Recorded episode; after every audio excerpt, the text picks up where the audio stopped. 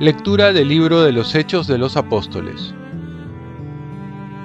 En aquellos días, Saulo, que seguía amenazando de muerte a los discípulos del Señor, fue a ver al sumo sacerdote y le pidió cartas de autorización para las sinagogas de Damasco con el fin de llevar encadenados a Jerusalén a todos los que encontrara, hombres o mujeres, que siguieran el nuevo camino. En el viaje, cerca ya de Damasco, de repente, una luz que venía del cielo lo envolvió con su resplandor.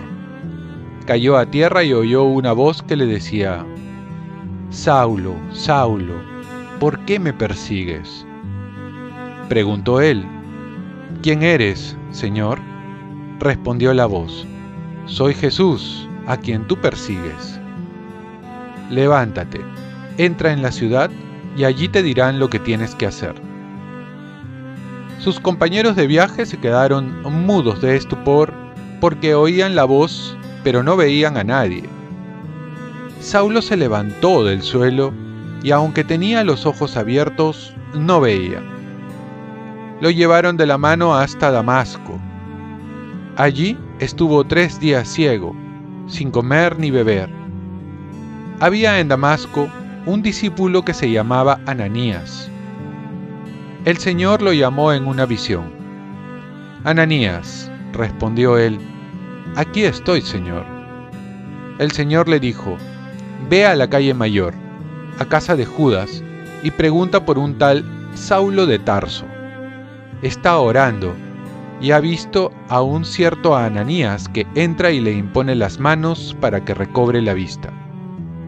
Ananías contestó, Señor, He oído a muchos hablar de ese individuo y del daño que ha hecho a tus santos en Jerusalén. Además trae autorización de los sumos sacerdotes para llevarse presos a todos los que invocan tu nombre. El Señor le dijo, Anda, ve, que ese hombre es un instrumento elegido por mí para dar a conocer mi nombre a pueblos y reyes y a los israelitas yo le enseñaré lo que tiene que sufrir por mi nombre. Salió Ananías, entró en la casa, le impuso las manos y dijo, Hermano Saulo, el Señor Jesús, que se te apareció cuando venías por el camino, me ha enviado para que recobres la vista y te llenes del Espíritu Santo. Inmediatamente se le cayeron de los ojos una especie de escamas y recobró la vista se levantó y lo bautizaron. Comió y le volvieron las fuerzas. Se quedó unos días con los discípulos de Damasco y luego se puso a predicar en las sinagogas, afirmando que Jesús es el Hijo de Dios. Palabra de Dios. Salmo responsorial. Vayan al mundo entero y proclamen el Evangelio Alaben al Señor todas las naciones, aclámenlo todos los pueblos. Vayan al mundo entero y proclamen el Evangelio. Firme es su misericordia con nosotros, su fidelidad dura por siempre. Vayan al mundo entero y proclamen el Evangelio Lectura del Santo Evangelio según San Juan. En aquel tiempo discutían los judíos entre sí. ¿Cómo puede éste darnos a comer su carne?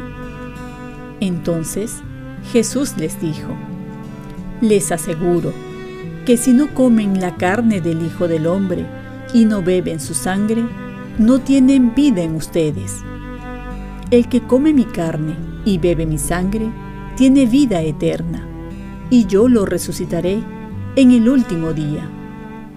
Mi carne es verdadera comida, y mi sangre es verdadera bebida. El que come mi carne y bebe mi sangre, habita en mí y yo en él. El Padre que vive, me ha enviado y yo vivo por el Padre. Del mismo modo, el que me come vivirá por mí. Este es el pan que ha bajado del cielo, no como el maná que comieron sus padres y murieron. El que come de este pan vivirá para siempre. Esto lo dijo Jesús en la sinagoga cuando enseñaba en Cafarnaúm. Palabra del Señor. Paz y bien, Jesús quiere permanecer en ti, recíbelo en la Eucaristía. Vemos en la primera lectura la fascinante conversión de Saulo. Pasó de perseguidor a perseguido, de fariseo a cristiano. Aunque él pensaba que estaba haciendo bien persiguiendo a los cristianos, Jesús se le aparece para hacerle ver su error y luego lo va a transformar de Pablo a San Pablo, el evangelizador de los paganos, aquel que va a llevar el Evangelio más allá de las fronteras del pueblo judío. San Lucas nombra este hecho tres veces y nos hace ver lo importante que fue dicha conversión en la iglesia primitiva. Con esta conversión vemos que para Dios ningún corazón es imposible de cambiar y que hasta los que menos pensamos que van a volver a Dios son los que muchas veces Dios escoge para expandir su reino. En el Evangelio vemos tres efectos de la Eucaristía. Primero, la vida eterna y la resurrección. Quien come mi carne y bebe mi sangre tiene vida eterna, y yo lo resucitaré. En la Eucaristía comulgamos a Cristo vivo y resucitado. Este cuerpo resucitado pasa a ser en nosotros simiente, semilla de vida divina. Vamos hacia este encuentro de plena felicidad. Segundo, la permanencia de Cristo y del cristiano. Quien come mi carne y bebe mi sangre, habita en mí y yo en él. Es una palabra muy apreciada por Juan, habitar, permanecer. ¿Sabes qué es estar con alguien que te ama? ¿Ser feliz con él? La vocación de todo hombre es estar con Dios, permanecer en Dios. Es el tema fundamental de la alianza, que es expresado en el curso de la historia en las Sagradas Escrituras, permanecéis en mí y yo en vosotros. Tercero, consagración del cristiano a Cristo, así como vivo yo por mi Padre, así también el que me come vivirá por mí. Hubiera sido mejor traducir vivir para el Padre, vivir para alguien.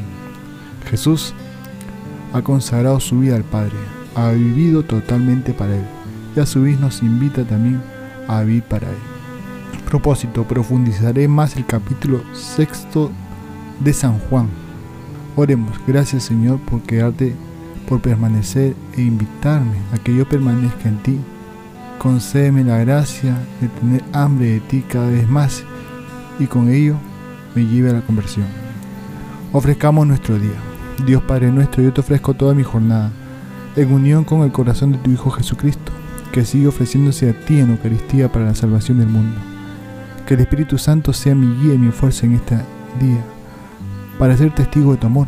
Con María, la Madre del Señor y de la Iglesia, te pido por las intenciones del Papa. Con San José Obrero te encomiendo mi trabajo y mis actividades de hoy, para que se haga en mí tu voluntad. Y la bendición de Dios Todopoderoso, Padre, Hijo y Espíritu Santo, descienda sobre ti. Cuenta con mis oraciones que yo cuento con las tuyas y que tengas un santo día.